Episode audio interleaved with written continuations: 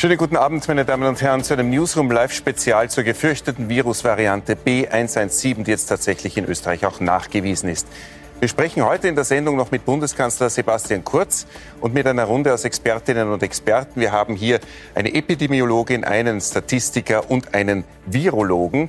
Beginnen möchte ich allerdings mit dem Gesundheitsminister. Schönen guten Abend, Rudolf Anschober. Schönen guten Abend.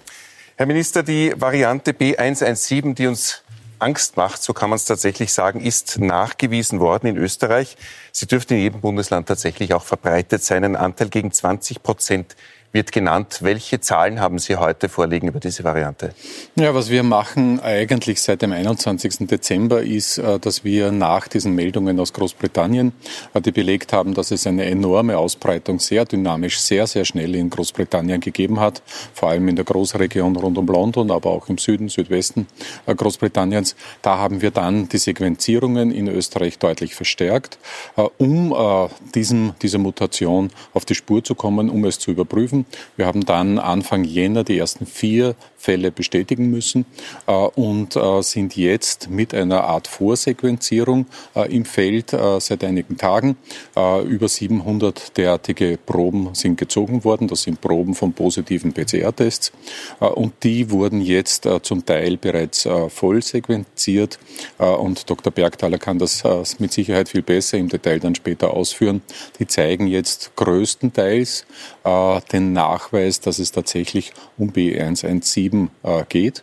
Äh, das heißt, auch wir, das ist wenig überraschend in Wirklichkeit, so wie fast alle anderen europäischen Staaten, müssen sehen, dass äh, dieser dieser Mutant, der hochriskant ist, weil er so eine hohe Ansteckungsfähigkeit hat, dass der sich auch in Österreich ausbreitet. Jetzt hat man in Dänemark bei Sequenzierungen schon was festgestellt, nämlich dass der Anteil von B117 binnen drei Wochen gestiegen ist, und zwar um das Elffache von 0,2 auf 2,3 Prozent. Das waren noch geringe Zahlen.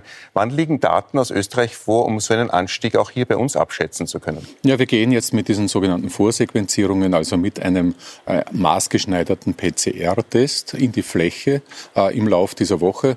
Äh, das heißt, äh, etwa in Wien äh, werden alle entsprechenden Tests auch vorsequenziert. Das heißt, wir werden große, gute Aussagen im Lauf dieser Woche zusammenkriegen. All dort, wo es konkrete Verdachtsfälle gibt, wird äh, von der Akademie der Wissenschaften, vom speziellen Institut äh, dann diese Vollsequenzierung durchgeführt. Das heißt, ich gehe davon aus, dass wir Tag für Tag jetzt bessere, konkretere, repräsentativere Ergebnisse kriegen und etwa Mitte nächster Woche schon einen sehr, sehr guten Überblick haben sollten, wie die Situation in Österreich aussieht. Tatsächliche Dynamik. Laut Med-Uni Wien, Vizerektor Oswald Wagner, bedeutet äh, die 50 Prozent höhere Ansteckung, die Sie ja schon angesprochen haben, binnen ein paar Wochen mindestens eine Verfünffachung der Sterbefälle. Dazu haben wir eine Grafik vorbereitet. Die aktuelle Grafik ist das natürlich der Todesfälle. Es sind 373 Corona-bedingte Todesfälle jetzt pro Woche, insgesamt 1964. Äh, Bei einer Verfünffachung wären das vielleicht im Laufe des Februars schon fast 1900 und damit fast doppelt so oder mehr als doppelt so viele, als wir es gehabt haben schon Anfang Dezember. Welche schärferen Maßnahmen außer dem jetzigen Lockdown gäbe es denn dann überhaupt noch? Naja, es gibt eine gute und eine schlechte Nachricht, was B117 betrifft. Die gute Nachricht ist, die Sterblichkeit und der Krankheitsverlauf dürfte ähnlich sein. Das heißt, keine gravierende Verschlechterung. Aber dadurch, dass wir mehr äh, Ansteckungswahrscheinlichkeit haben, steigt möglicherweise äh, die Zahl der Fälle tatsächlich deutlich an. Und das bedeutet natürlich auch bei gleichbleibendem Anteil, äh, dass auch mehr schwere Erkrankungsfälle Todesfälle und äh, leider Gottes auch Todesfälle zu erwarten sein würden. Und deswegen ist es so wichtig und deswegen haben wir uns am Wochenende ja nach umfassenden Analysen dazu entschieden, hier auf der sicheren Seite zu bleiben, den Lockdown fortzusetzen und sogar noch zu verstärken durch drei konkrete Maßnahmen, die wirken sollten, weil sie maßgeschneidert sind. Die Tests massiv zu erweitern äh, in dieser wichtigen Phase im Augenblick, also vor allem diese sogenannten Berufsgruppentests äh, zu starten bereits nächste Woche. Äh, zweitens den den Mindestabstand auf zwei Meter zu erhöhen. Es ist wirklich mein Appell, das einzuhalten. Ich weiß, dass das schwierig ist so im Alltagsgeschehen, aber darauf zu achten, dass man jetzt ein bisschen mehr Distanz noch hat, die zwei Meter als Kenngröße äh, zu realisieren. Und drittens, ich habe eine hier, trage ich äh, praktisch rund um die Uhr mittlerweile, die, FFP, die FFP2-Maske für einen besseren Stu Schutz möglichst flächendeckend einzuführen. Herr Minister, das sind alles keine Einschränkungen der Bequemlichkeit. Ein bisschen mehr Abstand, die Maske tragen, das kennen wir alles schon. Äh, und die Tests, die natürlich auch gemacht werden müssen. Das ist ja klar. Aber wird es auch an der Bequemlichkeit Einschränkungen geben? Kann es sein, dass es Wohnortbegrenzungen gibt, dass man nicht mehr ein paar Kilometer weiter als ein paar Kilometer wegfahren kann vom Wohnort. Wir haben das wirklich mit den Fachexpertinnen und Fachexperten in der vergangenen Woche sehr präzise überprüft, was braucht es. Äh, und wir sind zum Schluss gekommen, ja, dieser Lockdown kann jetzt nicht beendet werden. Das ist eher eine bittere Pille gewesen für viele in der österreichischen Bevölkerung.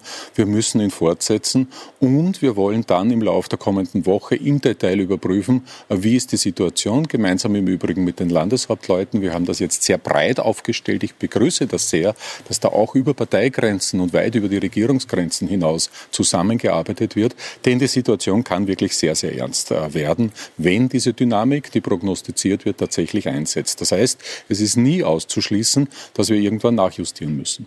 Also die Bewegungseinschränkungen sind noch nicht vom Tisch demnach. Ich strebe das überhaupt nicht an, äh, aber äh, wir müssen jetzt Tag für Tag verifizieren, überprüfen, sehr zeitnah und den Mut haben in der Politik, dass dann, äh, wenn wir entsprechende Dynamik sehen, dass wir dann sofort eingreifen. Jetzt wird ein einheitlicher Zielwert zumindest kommuniziert, den man erreichen möchte, eine 50er Neuinzidenz. Das ist auch genau der Grenzwert, der für alle Reisebeschränkungen schon letzten Sommer gegolten hat. Also das, das ist ein allgemein gültige Stimmig, Maßzahl die manche noch immer zu hoch sind, aber gut. Äh, jetzt hätten wir am 18., also heute, den Lockdown beenden sollen mit dem Freitesten. Dazu kam es nicht, dann wäre es der 24. gewesen in genau einer Woche. Dazu kommt es nicht. Jetzt ist es wieder ein Datum, nämlich der 7. Februar. Warum wird schon wieder ein Datum festgelegt und nicht der Zielwert? Ja, das ist der ewige Konflikt zwischen Planbarkeit. Äh, diese Planbarkeit wird von Veranstaltern, von der Wirtschaft verlangt.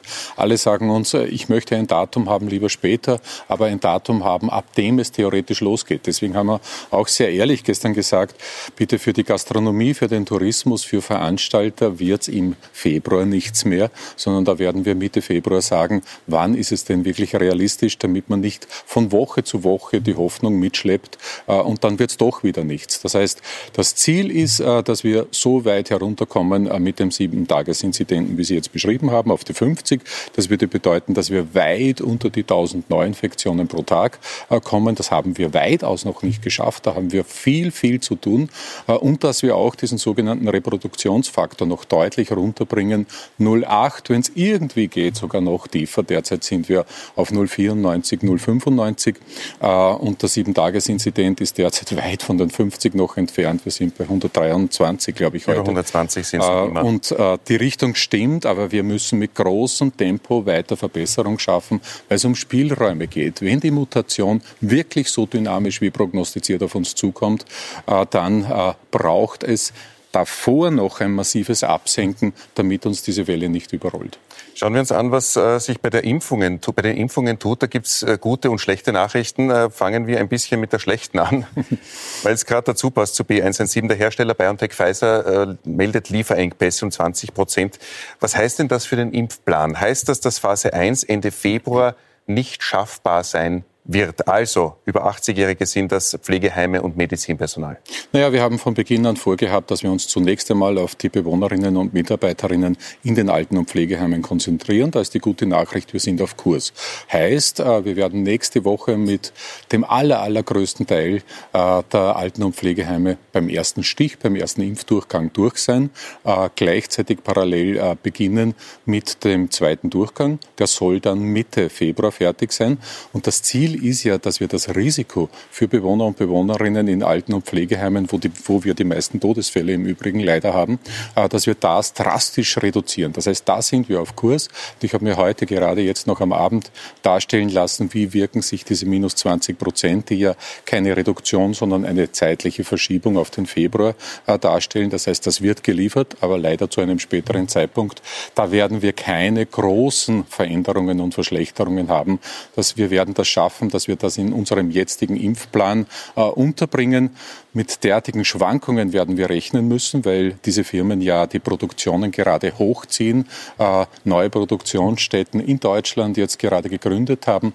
Äh, und äh, von daher war es zu befürchten, dass nicht jede Dose punktgenau am prognostizierten Zeitpunkt kommt. Das heißt, aus jetziger Sicht sind diese 20 Prozent, die BioNTech Pfizer als äh, Engpass meldet oder als geringere Produktion, überhaupt nicht äh, wirksam für den, äh, für den Impfplan. Das heißt, Wenn wir Sie haben Mitte Februar noch einmal kurz zusammengefasst die Phase 1 möglicherweise abgeschlossen. Hm, werden wir noch nicht haben. Oder Ende Februar unseren Plan, und im Februar dann Phase 2 beginnen kann? Unseren Plan, nämlich die Alten- und Pflegeheime bis Mitte Februar durchzuimpfen, den werden wir schaffen.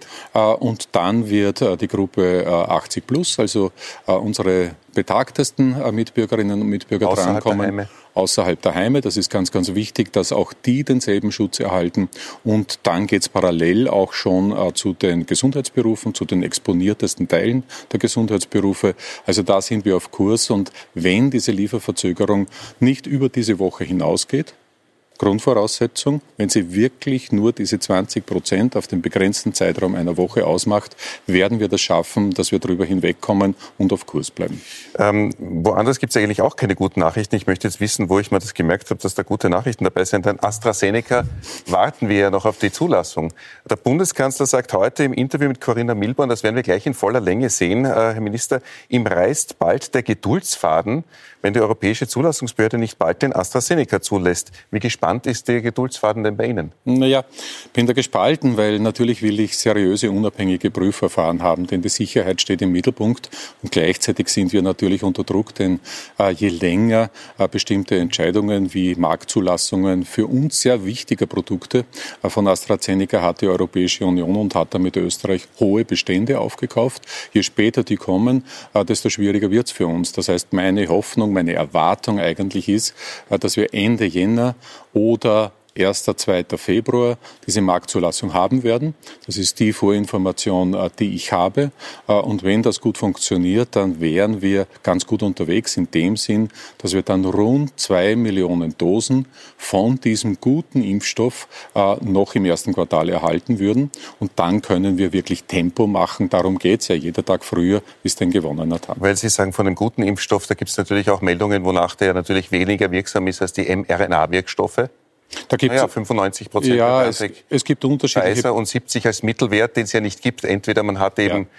1 plus 1, dann ist er geringer, oder 1 plus 1,5, dann ist er wieder höher. Also wir reden von 60 bis 90. Aber verschiedene Impfstoffe haben verschiedene Qualitäten, verschiedene Vorzüge. Auch AstraZeneca hat Vorzüge. Und wenn das kein hervorragender Impfstoff ist, wird er keine Marktzulassung kriegen. Das ist das Kriterium der EMA. Danach wird sie bewerten. Und ich gehe davon aus, nachdem wir gute Nachrichten haben aus den Regionen, wo dieser Impfstoff AstraZeneca bereits zugelassen ist und ja bereits verimpft wird, gehe ich davon aus, dass das gut funktionieren wird und dass wir eine Marktzulassung Zulassung kriegen werden. Ich möchte noch kurz über die Masken sprechen mit Ihnen, Herr Minister. Die FFP2-Maskenpflicht, die beginnt natürlich auch äh, in einer Woche, das haben Sie schon dargestellt. Wird es bis dahin die angesprochenen oder versprochenen Masken zum Selbstkostenpreis bei den Lebensmittelhändlern geben? Ja, es hat letzte Woche ein Gespräch, ein umfassendes mit den Vertretern äh, der Supermarktketten gegeben. Äh, die übernehmen diese Aufgabe, dass sie die Beschaffung durchführen, ist auch naheliegend.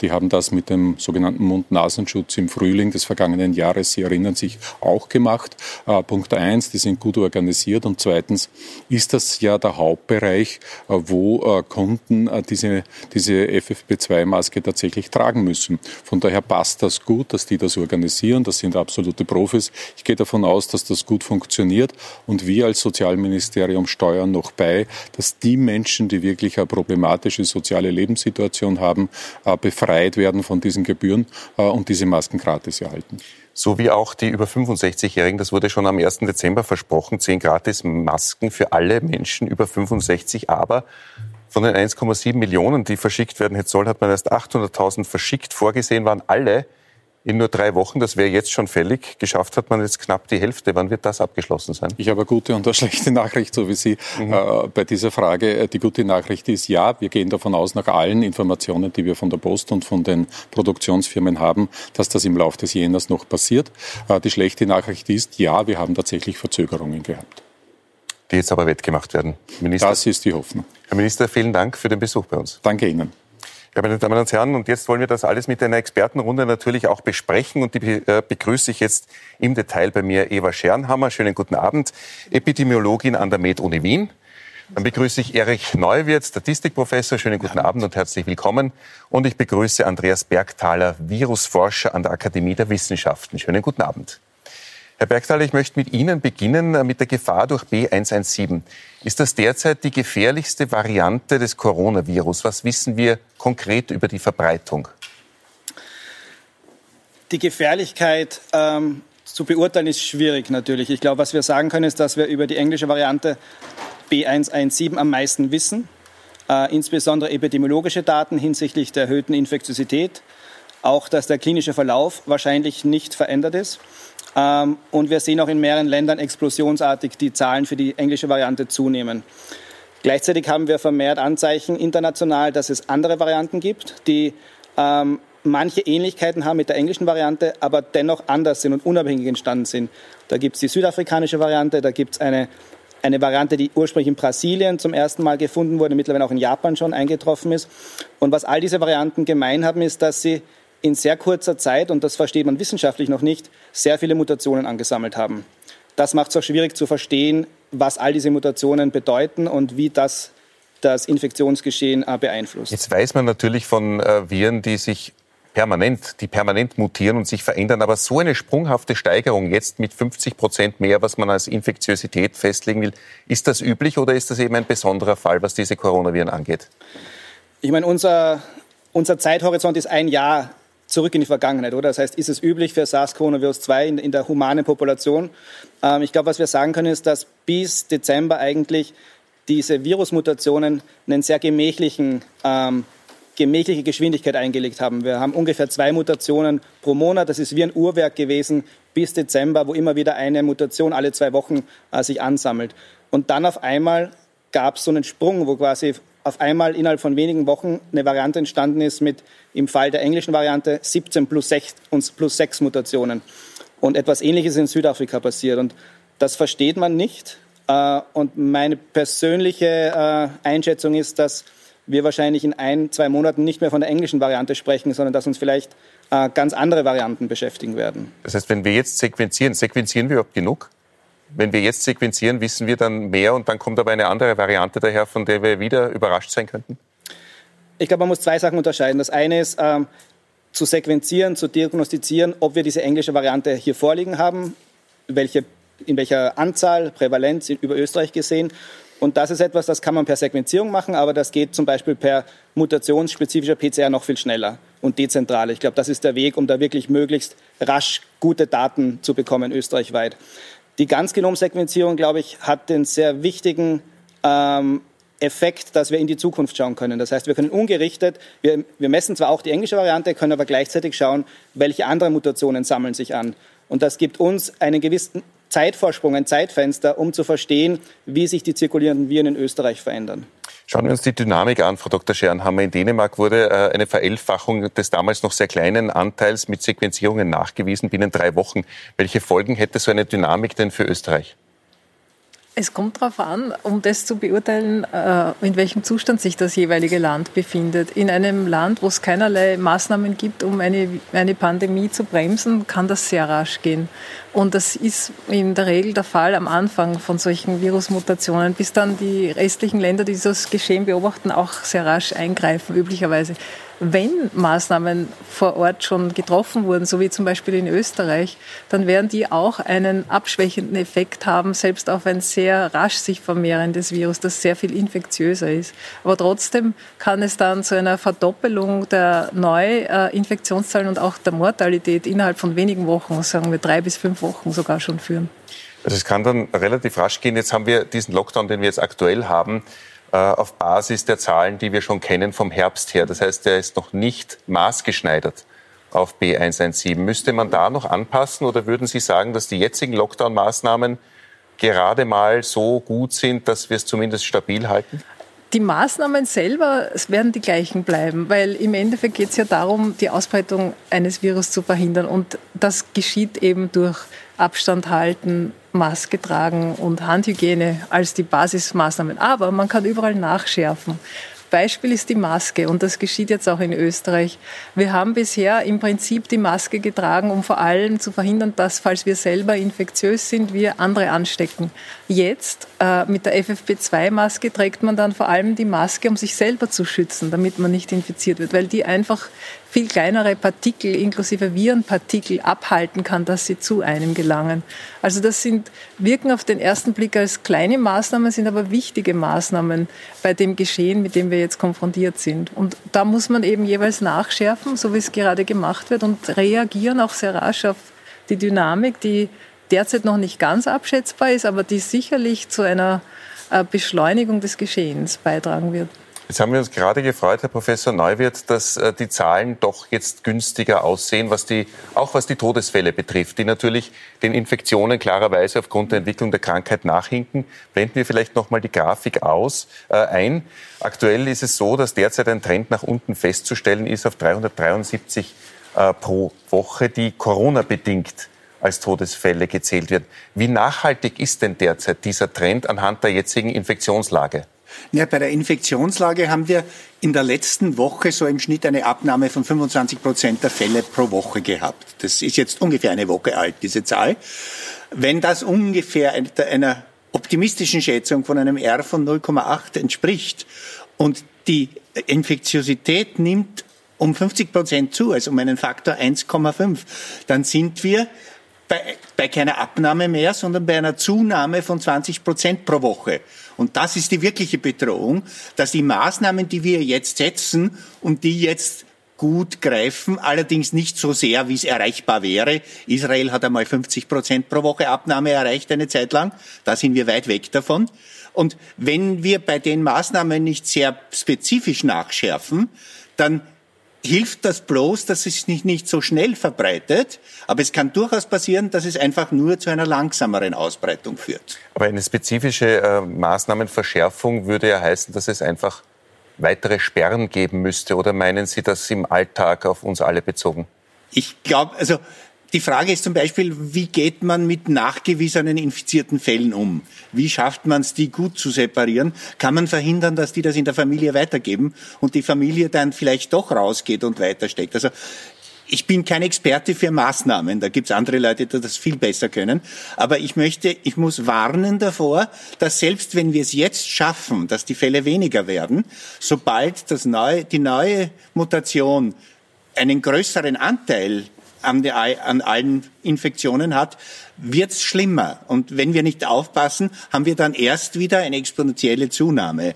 Das sollten wir rechtzeitig verhindern. Herr Dr. Bergthaler, weil wir gesprochen haben von der, von der Dynamik, die diese Verbreitung von B117 ja hat und in anderen Ländern schon sequenziert worden ist. Bei uns weiß man die Daten dann auch schon sehr bald, wie der Gesundheitsminister gesagt hat. Aber könnte man anhand der jetzigen Infektionslage sagen, wenn man dem zugrunde liegt, dass wir vielleicht tatsächlich schon 20 Prozent Verbreitung von B117 haben. Wie schnell dieser Anteil von B117 anhand der bekannten Parameter schnell über 50, 60, 90 und, und vollständig vielleicht 100 Prozent ansteigen könnte? Ich glaube, es ist wissenschaftlich nicht redlich, mit den vorhandenen Daten solche Aussagen zu treffen. Ähm, ich glaube, das beruht auf Schätzungen. Wir können das mit anderen Ländern vergleichen, wie das dort äh, äh, zugegangen ist. Vielleicht ein sehr aktuelles Ergebnis, das wir heute auch, ähm, ähm, das heute kommuniziert wurde. Wir haben ja begonnen, ähm, die Kläranlagen in Österreich ähm, zu beproben, um damit zu schauen, flächendeckend, wie das Virus sich in Österreich verteilt. Das ist in enger Zusammenarbeit mit einer wissenschaftlichen Initiative, die heißt Coron A, wo mehrere Universitäten aus ganz Österreich und auch das Umweltbundesamt äh, beteiligt sind und die AGES. Und wir hatten über zwölf Kläranlagen beprobt und haben geschaut, finden wir die Mutationen für die englische Variante.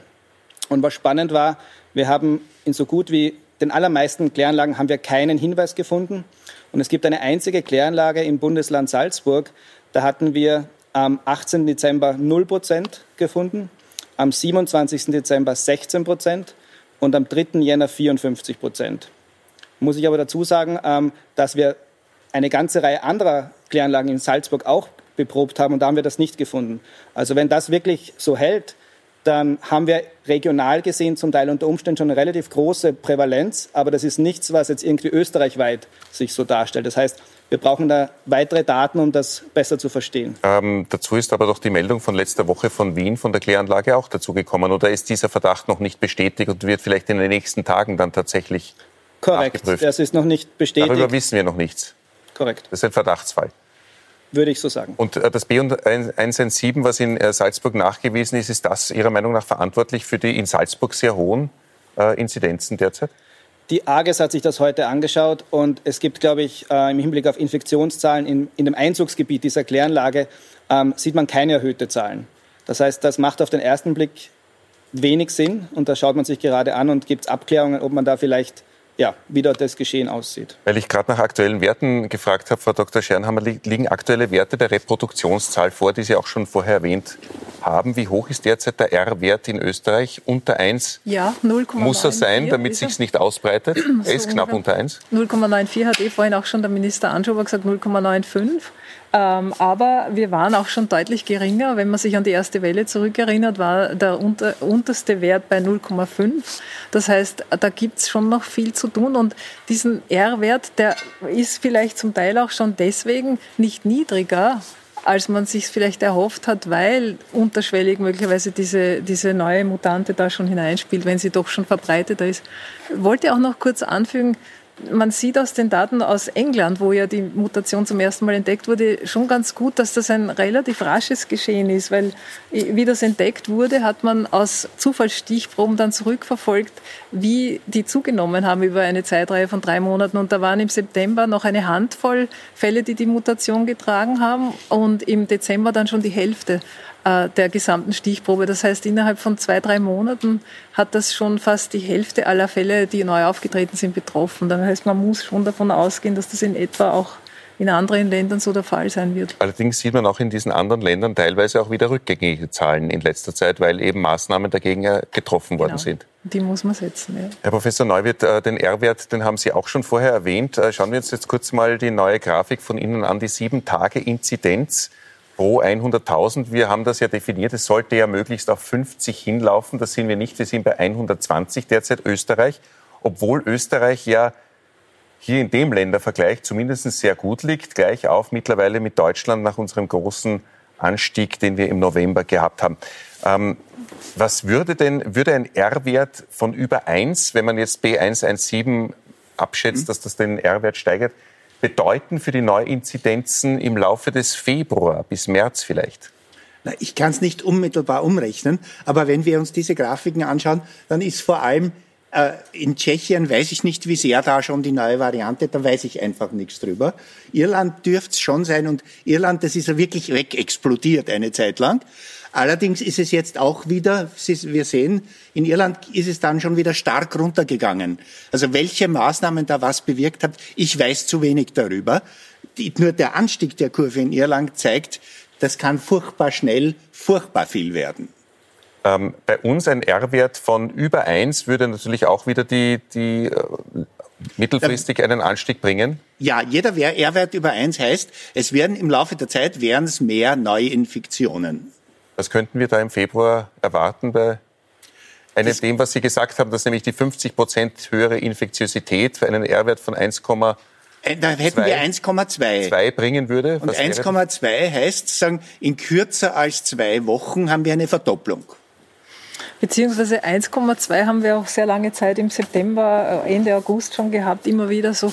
Das kann in, in, Summe auch bedeuten, dass es zu einer gleichbleibenden oder sehr langsam ansteigenden Zahl kommt. Aber es ist definitiv nicht das, was wir wollen. Wir möchten ja die Zahlen viel weiter runterdrücken, als sie zum gegenwärtigen Zeitpunkt sind. Wir schauen uns gleich an, äh, welche Zielwerte äh, definiert worden sind und wie sinnvoll diese Zielwerte sind und sind gleich wieder da, meine Damen und Herren, nach einer kurzen Pause.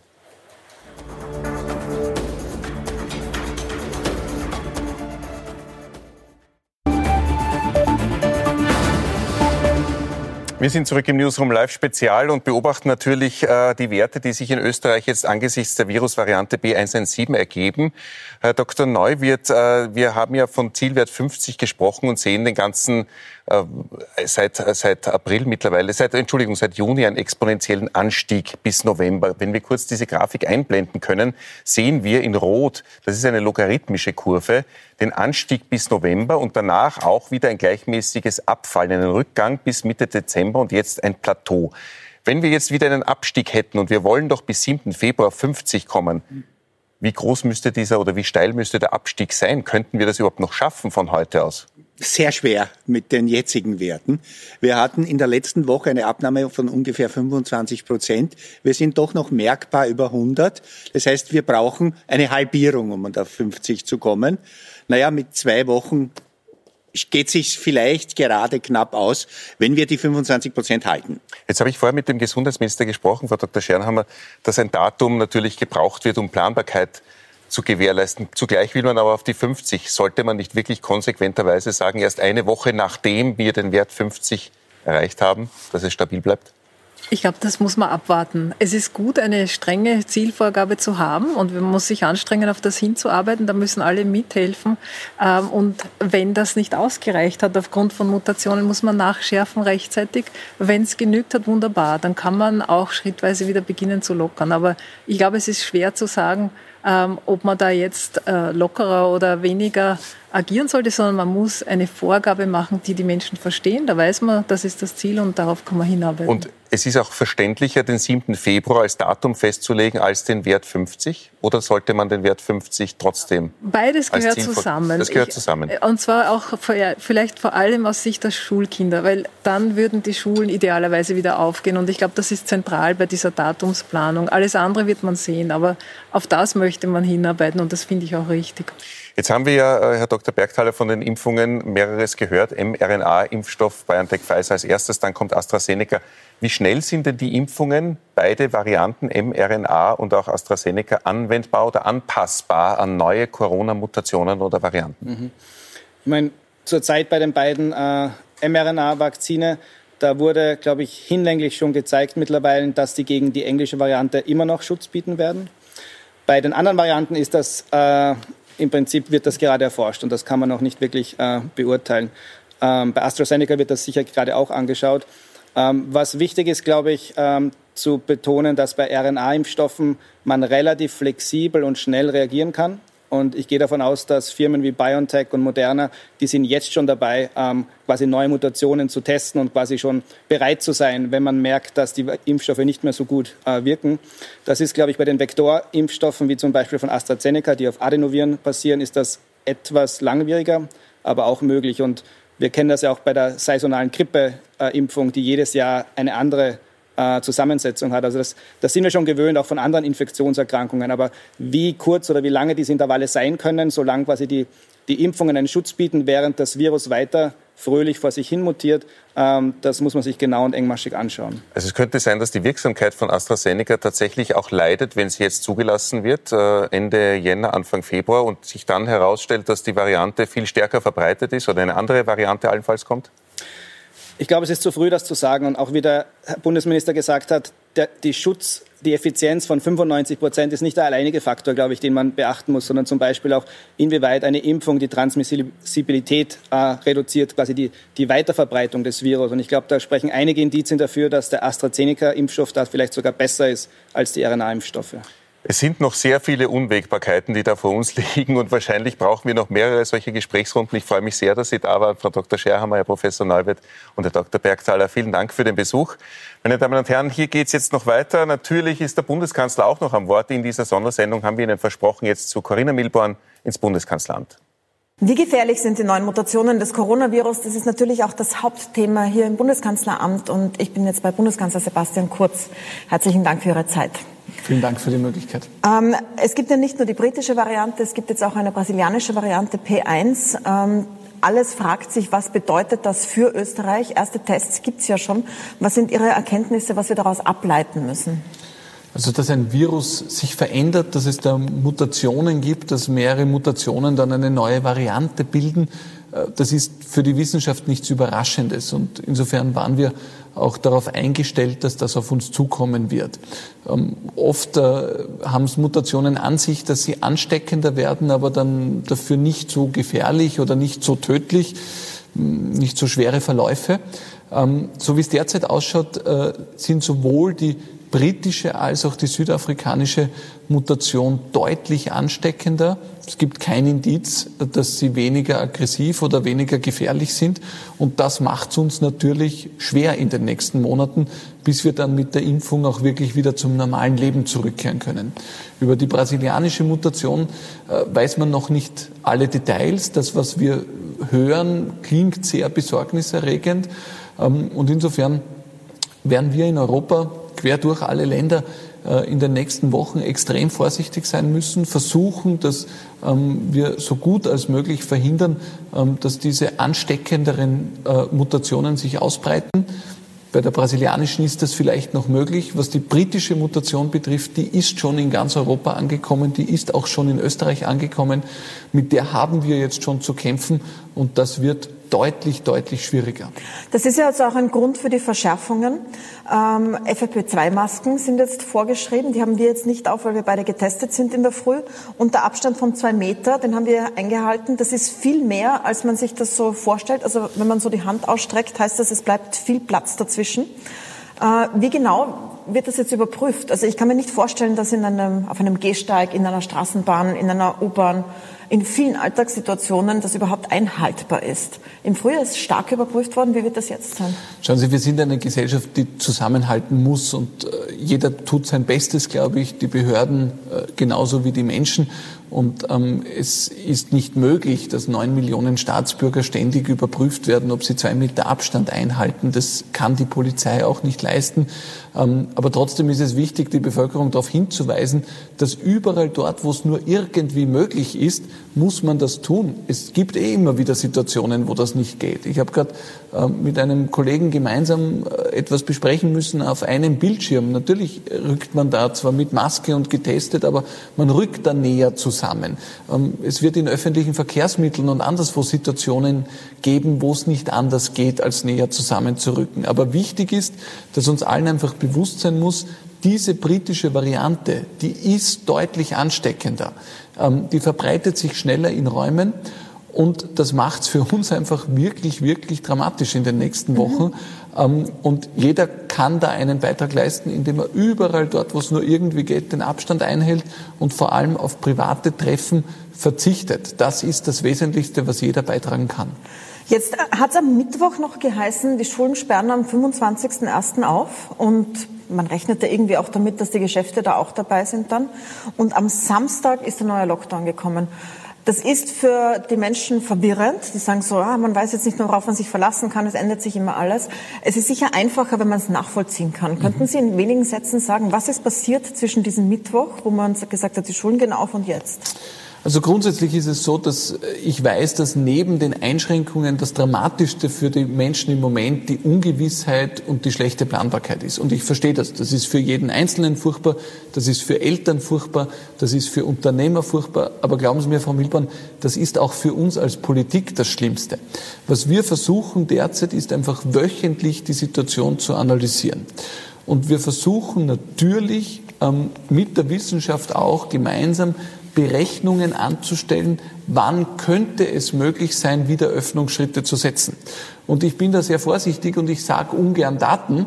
Das Problem ist nur, wenn wir kein Datum nennen, dann klingelt bei uns den ganzen Tag das Telefon und jeder fordert ein Datum ein, äh, mhm. weil die Menschen eben auch, wenn es schwer planbar ist, zumindest von denjenigen, die die meisten Informationen zur Verfügung haben, und das sind halt wir als Regierung, wollen, dass wir zumindest einen ungefähren Richtwert geben. Aber die Deutschen haben ja das gleiche Ziel. Haben, es gibt ja jetzt ein Ziel von einer 7-Tages-Inzidenz von 50 Neuansteckungen ja. pro 100.000. Das gibt das schon die, die ganze Pandemie hindurch. Ja, aber jetzt haben Sie es mal ausgesprochen, aber ja. nicht so als Datum, wann aufgemacht wird. Angela Merkel sagte, das kann bis Ostern dauern. Das wird bei uns auch der Fall sein. Na, natürlich ist die Situation unberechenbar. Der Punkt ist nur, die Wissenschaft sagt klar, man sollte erst öffnen, wenn die Sieben-Tage-Inzidenz bei 50 ist. Das heißt, für Österreich übersetzt, weniger als 700 Neuansteckungen pro Tag. Mhm. Das Problem ist nur, niemand weiß, ob das überhaupt schaffbar ist. Und insofern, irgendwann wird es notwendig sein, wieder ein Geschäft aufzumachen. Irgendwann werden Leute zum Friseur gehen müssen. Also es gibt einfach gewisse Notwendigkeiten auch in einer Gesellschaft. Und daher bin ich vorsichtig mit diesen Daten und mit diesen Zielen, weil es eben so unplanbar ist. Aber ich mache es ganz konkret. Erster Punkt, was wäre der Zielwert? Weniger als 700 Neuansteckungen pro Tag. Mhm. Zweitens, glauben wir, dass das möglich ist? Wir wissen es nicht. Wir hoffen, dass wir diesem Wert möglichst nahe kommen. Und im Idealfall haben wir die Möglichkeit, am 8. Februar Öffnungsschritte zu setzen. Können wir das garantieren? Nein. Und dritter Punkt, was hat sich in der letzten Woche noch einmal verschärft? Die Britenmutation war zwar bekannt, aber wie schnell sie sich in Europa verbreitet, das war nicht bekannt. Es war am Anfang die Hoffnung bei vielen, auch bei uns, dass wir durch Flugverbote versuchen, diese Ausbreitung einzudämmen. Das Problem ist aber, das kommt nicht nur mit dem Flugzeug direkt aus Großbritannien, sondern auch über den Landweg. Wir haben mittlerweile in der Slowakei einen hohen Anteil im zweistelligen Bereich mittlerweile schon an dieser Britenmutation und das schwappt natürlich auch über die Grenze, insbesondere nach Ostösterreich herein. Wir werden in den nächsten Tagen detaillierte Ergebnisse bekommen, aber die Chance ist groß, dass der Anteil dieser Britenmutation in Österreich mittlerweile viel höher ist, als viele glauben. Ähm, Sie haben Reisebeschränkungen erwähnt jetzt. Da gab es Kurzflugverbote. Derzeit kann man aber eigentlich am Flughafen Schwächert landen und dann kann bzw. muss man in ein Taxi oder öffentliches Verkehrsmittel steigen und eine Quarantäne antreten, die niemand überprüft. Jetzt gibt es ja andere Länder, die machen das anders. Die machen zum Beispiel Hotelquarantänen, wo man gar nicht raus kann, bis man die Quarantäne hinter sich hat. Ist da bei den Grenzen etwas geplant? Sind da Verschärfungen geplant? Also zunächst einmal ist es so, dass die Quarantäne selbstverständlich durch die Polizei kontrolliert wird. Ähm, die Polizei hat unzählige äh, Quarantänekontrollen durchgeführt, aber wir haben äh, zu Höchstzeiten an die 100.000 Menschen in äh, Quarantäne gehabt. Ähm, so viele Polizisten haben wir nicht in Österreich, also wir können nicht vor jede Haustür einen Polizisten stellen. Das ist einfach nicht möglich. Wir sind da auch auf das Verantwortungsbewusstsein der Bevölkerung angewiesen. Und schauen Sie, die Länder sind in einer sehr unterschiedlichen Situation. Wären wir eine Insel, ich wüsste, was ich machen würde. Ein Ein- und Ausreiseverbot, der Versuch, das Virus im eigenen Land auszurotten und es nicht mehr einzuschleppen. Also Neuseeland quasi. Neuseeland hat das großartig geschafft. Australien ist sehr erfolgreich damit. Aber auch Länder in Europa, die eine andere geografische Lage haben, sind lange sehr gut damit durchgekommen. Aber könnte nicht Europa so wie Australien sein, also dass man sich als Europa mal zusammentut und gemeinsam ein das Konzept ist, entwickelt für Reisebeschränkungen? Das ist unser Ziel, dass Europa so wie Australien oder Neuseeland sein kann. Das kann ich ausschließen.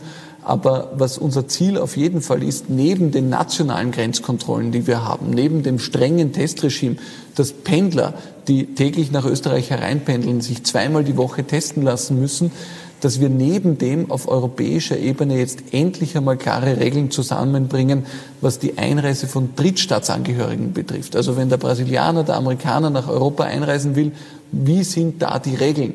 Solange das europaweit nicht einheitlich ist, können wir zwar in Österreich ein Flugverbot verhängen, aber derjenige landet dann halt in Paris zwischen und fliegt dann von Paris weiter nach Wien, ohne dass das irgendjemand kontrollieren kann. Das, Problem, das heißt, da kommt was. Ob was kommt, das weiß ich nicht. Ich kann Ihnen nur sagen, am Donnerstag ist der Europäische Rat. Ich habe das schon mehrfach eingefordert. Ich habe heute früh mich wieder mit einigen Amtskollegen abgestimmt. Wir werden das gemeinsam wieder einfordern, dass es hier endlich klare Standards gibt, weil sonst lassen wir zwar den Brasilianer nicht einreisen, aber was bringt uns das, wenn er in Paris landet und dann von Paris nach Wien fliegt, ohne dass in Wien irgendjemand weiß, dass er vorher gerade in Brasilien war? Das der, Hauptding der Punkt nur noch zu unseren nationalen Grenzen ist, nur damit wir uns das nicht zu leicht vorstellen, wir haben einfach eine unglaubliche Verwobenheit mit unseren Nachbarstaaten. Wir haben 10.000 Vorarlberger, die täglich in die Schweiz pendeln, um dort zu arbeiten. Wir haben im Osten Österreichs viele, die aus der Slowakei, aus Tschechien nach Österreich hereinpendeln. Unsere Pflegeheime könnten wir nicht betreiben ohne die Pflegekräfte aus äh, dem Osten Österreichs.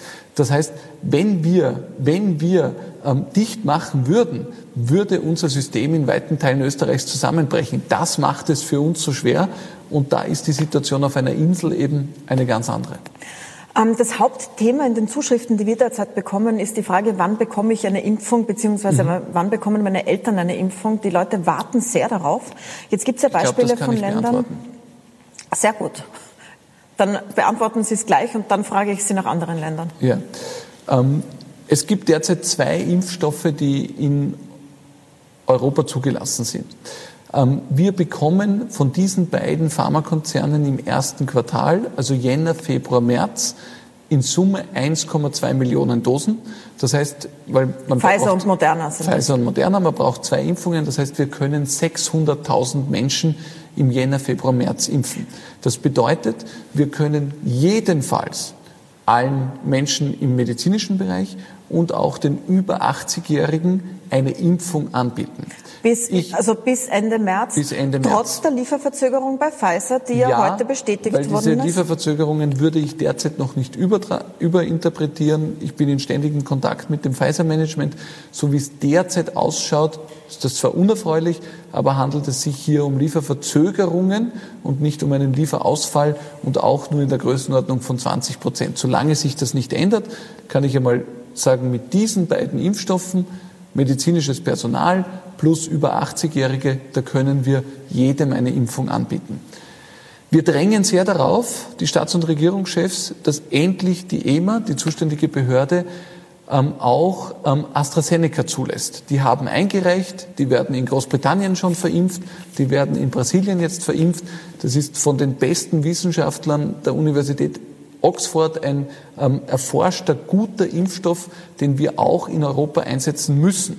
Von diesem Anbieter würden wir im ersten Quartal bis zu zwei Millionen Dosen bekommen. Das bedeutet, wenn diese Zulassung jetzt endlich stattfindet und irgendwann reißt mir der Geduldsfaden, ich hoffe, sie kommt jetzt bald, dann können wir in den ersten das, das drei Monaten. Das klingt nicht gut, so wie Sie das sagen, weil das klingt so, als würden Sie die Testprozesse anschieben wollen. Worum geht es denn da genau, wenn Sie es sagen, geht, ich will das erreichen? Es, weil es gibt ja ein Verfahren, das eingehalten werden muss. Selbstverständlich. Das eine sind die wissenschaftlichen Standards. Die müssen immer auf Punkt und Beistrich eingehalten werden. Da darf sich die Politik auch nicht einmischen. Das zweite ist aber das Prozedere und die Frage, wie schnell und wie bürokratisch findet das statt. Und ich hoffe einfach, genauso wie alle anderen Regierungschefs in Europa, dass in der EMA Tag und Nacht gearbeitet wird, um die wissenschaftlichen Erkenntnisse zu überprüfen und dann eine Entscheidung zu treffen. Das ist in Großbritannien bereits erfolgt, das erfolgt derzeit in anderen Ländern und das muss natürlich auch in Europa erfolgen unter Einhaltung aller wissenschaftlichen Standards. Aber lassen Sie mich die Frage beantworten, mhm. weil die war ja, wer wird wann geimpft?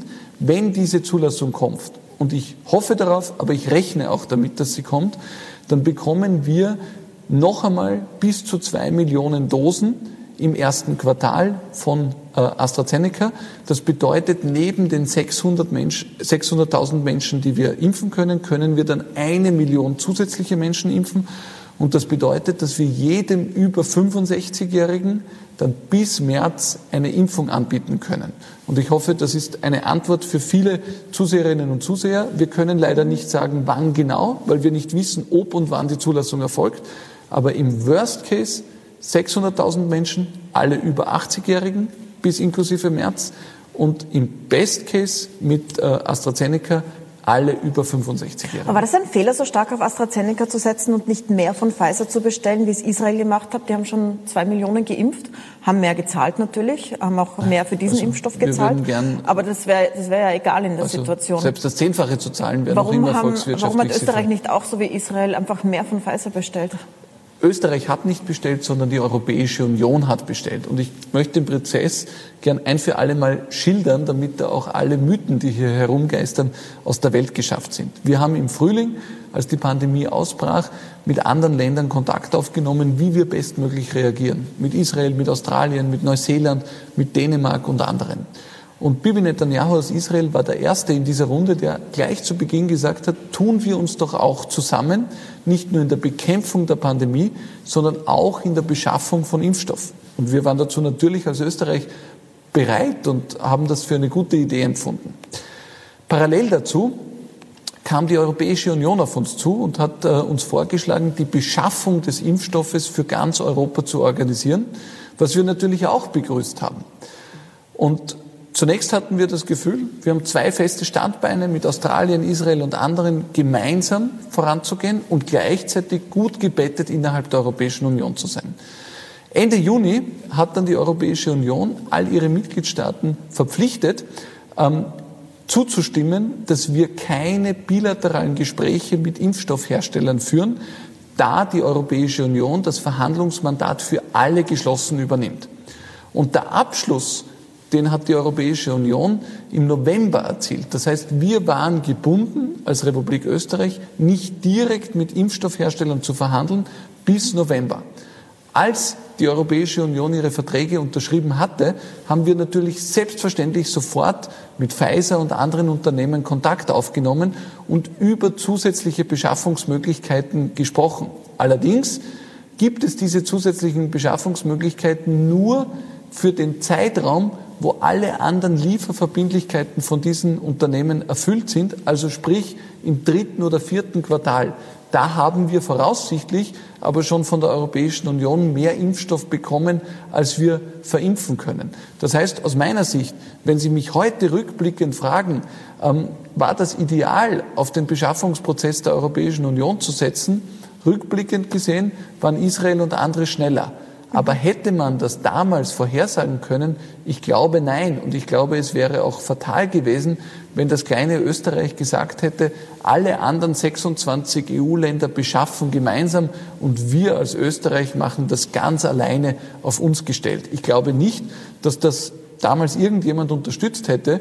Und ich glaube, es wäre auch fahrlässig gewesen, denn zum damaligen Zeitpunkt gab es überhaupt kein Indiz dafür, dass das ein einzelnes Land schneller und besser kann als die Europäische Union in Summe. Ich glaube, was wichtig ist, ist, dass wir nach dieser Pandemie sehr genau die Entscheidungsprozesse in der Europäischen Union noch einmal hinterfragen, denn viele Entscheidungen, was Reiseregelungen betrifft, was ähm, Vertragsabschlüsse mit, äh, mit Pharmakonzernen betrifft, die hätten natürlich deutlich schneller gehen sollen.